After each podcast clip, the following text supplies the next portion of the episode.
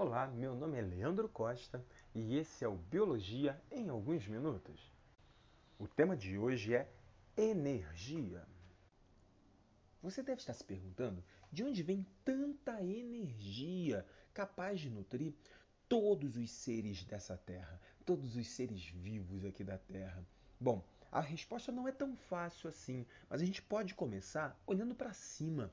Quando a gente consegue olhar para cima, a gente vai ver uma grande bola de energia que emana sua energia já há milhões de anos aqui no nosso sistema solar. Bom, exatamente, se você pensou no Sol, você está completamente correto.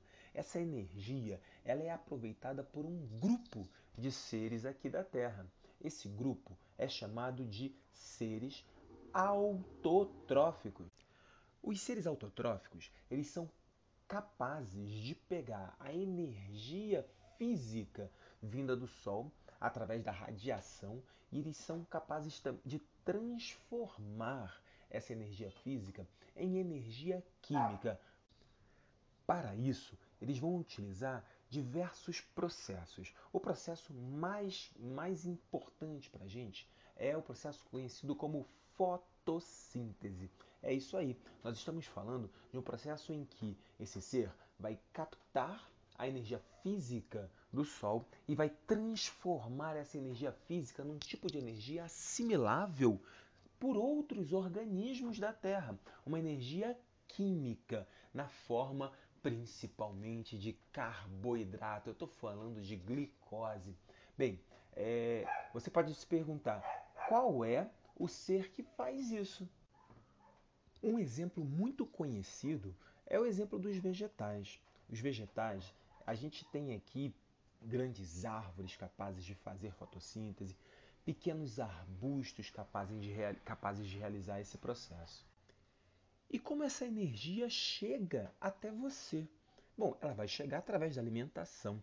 Ah, os vegetais são ecologicamente conhecidos como seres produtores. Na verdade, todos os seres autótrofos são conhecidos como seres produtores. Eles são capazes de promover, de produzir, de construir ah, as suas moléculas orgânicas a partir desse processo que é extremamente lindo e que a gente vai detalhar em um momento posterior chamado de fotossíntese.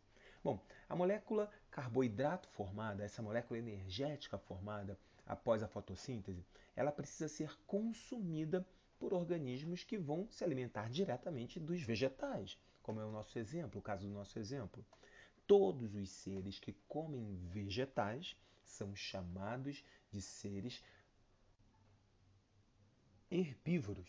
E ecologicamente, os herbívoros são conhecidos como a consumidores de primeira ordem.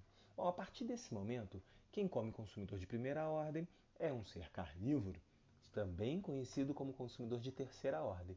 Quem come o ser de terceira ordem é chamado consumidor de quarta ordem e assim por diante, mais ou menos como se fosse uma cadeia. Bom, a analogia com uma cadeia, como uma fila, é a analogia que eu quero que apareça na sua mente agora. Por quê? Porque a gente está falando de um conceito ecológico chamado de cadeia alimentar.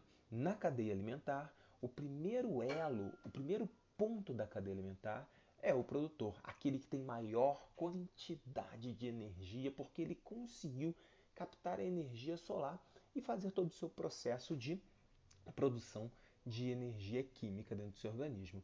E a partir dali, nós temos a dispersão da energia para todos os indivíduos do planeta Terra. Mas não acha que é tão fácil assim. A cada elo da nossa cadeia alimentar, nós temos a dispersão de energia. A energia se perde ao passar do, ser, do produtor para o consumidor de primeira ordem e do consumidor de primeira ordem para o consumidor de segunda ordem e assim por diante. A cada troca de elos da nossa cadeia alimentar, nós temos a diminuição, pasmem, de 90% de toda a energia que aquele indivíduo tem. É isso aí, só 10% da energia de um elo na cadeia alimentar é passada para o próximo elo. Apenas 10% de toda a energia a, acumulada pelo produtor é passada para o consumidor primário. E aí, quando eu olho o consumidor primário, só 10% de toda a energia desse consumidor primário é passado para o consumidor secundário. Bom, o papo tá bom, mas o nosso tempo já está chegando ao final. Nas próximas aulas, nós veremos muitas aplicações dessa energia nos organismos, como que a gente transforma a glicose em ATP. Opa! Você não sabe o que é ATP? Hum, então aguarde a próxima aula. Um grande abraço e até lá!